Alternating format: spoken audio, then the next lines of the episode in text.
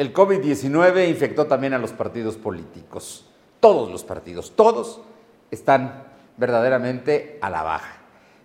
Muchos de ellos no tienen más que un dígito, cuando mucho, de preferencias electorales.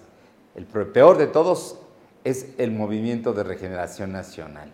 Y por primera vez en dos años, según una encuesta del financiero, cayó a 18 puntos su preferencia. Situación que no veía desde el 2018, cuando arrancó precisamente el año electoral de la renovación presidencial con López Obrador como el gran motor de Morena. Hoy Morena no tiene motor, la verdad.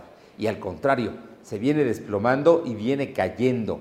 Todo parece indicar que toda esa estructura, que todo ese trabajo, todos esos votos y preferencias electorales que despertó en las elecciones federales de 2018, hoy no se están reflejando ya como simpatías. Y ahí está la razón de los partidos políticos. La gente no cree en ellos, como tampoco en este momento está en muchos casos haciendo todavía eh, conciencia de la dificultad que se enfrenta precisamente con la pandemia del coronavirus.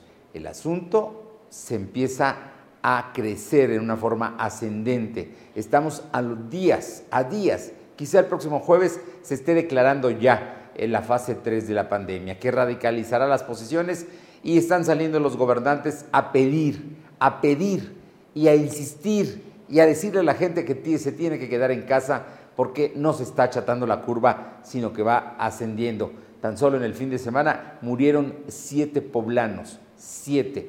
Y el asunto sigue creciendo con todo y lo que se esté haciendo y las declaraciones de que el gobierno está preparado, de que hay camas, de que está...